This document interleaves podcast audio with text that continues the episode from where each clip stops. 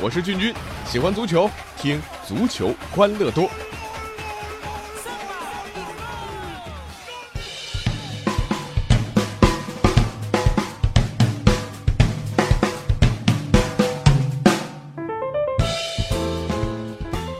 欢迎又来到我们的足球欢乐多，我是君君。呃，这个赛季的中超打到现在啊，有一个话题咱们足球欢乐多还没聊过啊，但是非常有意思啊，那就是中超各种玄学的出现，像斯卡里玄学啊、啊泰达首胜玄学啊、申花四比零玄学等等啊，都成为了大家茶余饭后消遣的话题。但是呢，随着斯卡拉里的玄学被全面打破，各种玄学似乎呃都有点这个继续不下去的趋势啊。但是最近有一个玄学热了起来，那就是越秀山玄学啊。有幸呢，君君刚刚过去这个周末就在广州的越秀山亲身体验了越秀山玄学的厉害。呃，越秀山这座球场在君君去过的全球的几十座球场，这个都不太一样。附近呢有很多当地的历史古迹和纪念碑啊，比如孙中山纪念碑、广州起义纪念碑，还有一些名人的墓碑。呃，也有广州人说啊，这个越秀山那是广州的龙脉啊，等等等等。总之，呃，蛮特别的一个地方。呃，前天呢，广州富力在全新的土豪金版的主场四比三干翻了主力阵容的广州恒大，连续在足协杯和联赛里双杀六冠王，而且是两个四比二。加上联赛里六比二血洗延边福德，三场大胜，进了十四个球，可以说是战斗力爆棚。而这三场都是在体育场从蓝色改漆成金黄色之后发生的。呃，这个赛季因为越秀山改建啊，富力呢一开始在临时主场打的是顺风顺水，联赛初期呢是傲视中超，但是怪回到越秀山之后呢，就陷入了不胜的怪圈。大部分比赛，而且都是什么补时啊，最后的时候被进球，比如啊，天津权健和长春亚泰都是被中场绝杀。于是呢，这个富力想来想去，怎么办呢？把原来代表球队颜色的淡蓝色啊，啊，这看台原来是蓝色的，漆成了土豪金。这周末黄昏啊，我当我站在球场里面，夕阳西下啊，洒在金黄色看台的体育场里啊，阳光再加上绿色的草坪。确实特别漂亮，而且这球场呢又得这个爬个二三十米的坡，在山上。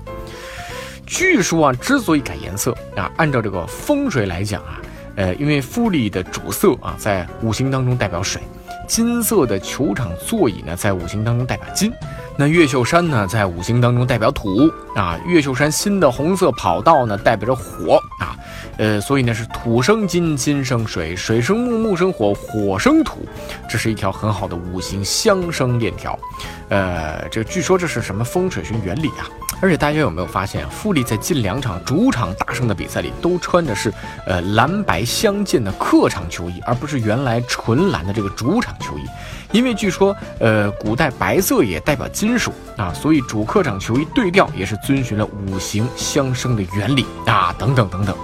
这说起来一套一套，我呢其实不太相信什么风水、什么玄学，但奇迹的就是这越秀山的玄学在最近三场比赛里，那那那是非常灵验的。那玄学欢乐多，中超这轮的玄学话题还不止富力，而且不要以为这斯科拉里的玄学就失败了啊，没有啊，看看上海上港啊，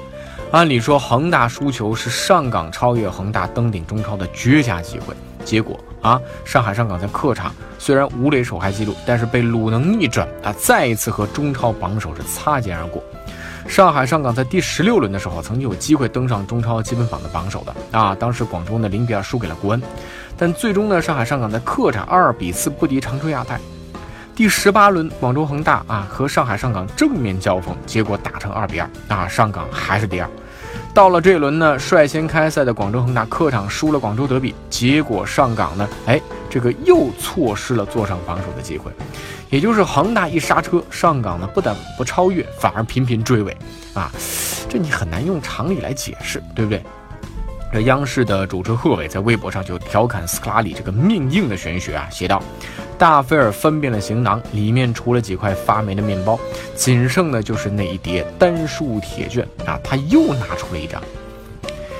那还是这一轮啊，深陷保级泥潭的辽足也放出了玄学大招，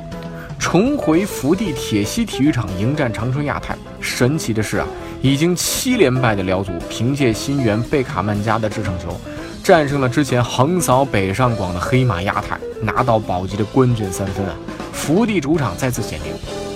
去年啊，辽足在奥体的成绩就很差，三平两负。有意思的是啊，这个搬到铁西体育场之后啊，当时遭遇十轮不胜的辽宁队突然就变得很勇猛啊！不仅是取得了三连胜，同时在下半年的总计十个主场比赛里取得了七胜一平两负的傲人战绩。你们说这个不是迷信啊？这到底怎么用科学来解释呢？啊？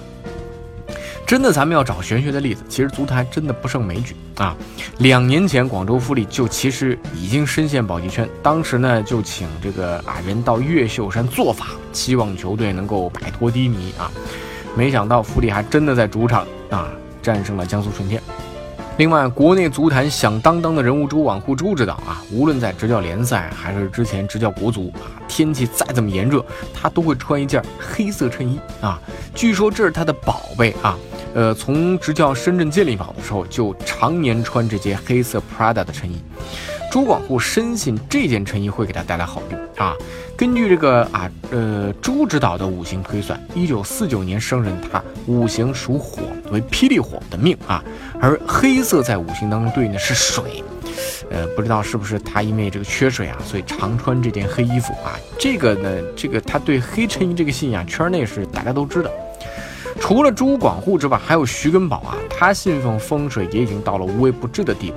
以往带队的时候呢，根宝每逢指挥比赛，什么帆布鞋啊、啊墨镜啊、啊这些圣物啊，这当然打引号，一件不能少。呃，当年根宝带申花的时候是不走四平路的啊，上海有条路叫四平路，呃，他觉得这个四平四平四连平啊，比赛不吉利啊。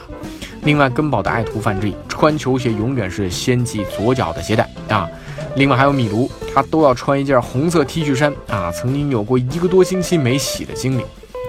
当然，这个不止国内足球人信玄学，世界足坛一样是重灾区啊。前法国主帅多梅内克竟然按照星座来选球员啊，把国家队的命运押宝在这个玄学上，这个确实挺荒诞的。而阿根廷的功勋教练比拉尔多，呃，也不知道哪门子秘方啊，带队参加世界杯的时候，他每天晚上都要去找布朗来借牙膏。而在场内指挥的时候啊，助理教练和队医的位置他是非常讲究的。结果，一九九零年世界杯的第一场比赛，他的助教站错了位置啊，呃，还真的球队输给了喀麦隆。也许还会有更多的玄学成为我们茶余饭后的话题啊，咱们球迷自当这个乐呵乐呵就可以了啊，千万别当真啊。毕竟足球的魅力在于每一场比赛啊，这个都不知道发生什么，而且这些事情除了少部分它确实是迷信啊，更多的呢是教练和球员在巨大压力之下宣泄压力，找到一些精神寄托的一些方式啊，比如贝克汉姆啊，他有偶数强迫症啊，呃，比如说他如果在冰箱里看到三罐可乐啊，他肯定会扔掉一罐，因为他觉得这不不不好啊，不舒服。鲁尼大赛之前啊，只有听着吹风机和吸尘器的响声才能入睡。他不喜欢在自己的座位上穿袜子，所以他会找一个别人的位置啊，坐下来先把袜子穿好，然后再回到自己的座位上去穿球衣。哎，你说这个怎么解释啊？其实啊，一个球队想要出人头地，永远还是要靠实力。呃，所谓的玄学啊、迷信呐啊，只是实力啊或者能力背后的一种借口。前两天，美职棒大联盟休斯顿太空人队的队员啊，在和西雅图水手的比赛之前，在场内，呃，这个啊外野场举行了一场特殊的葬礼，埋的呢不是人，是队内老将贝尔特兰的一个手套，结果没有用啊啊，这个感觉上这个玄学就能赢比赛，结果这个一点用都没有。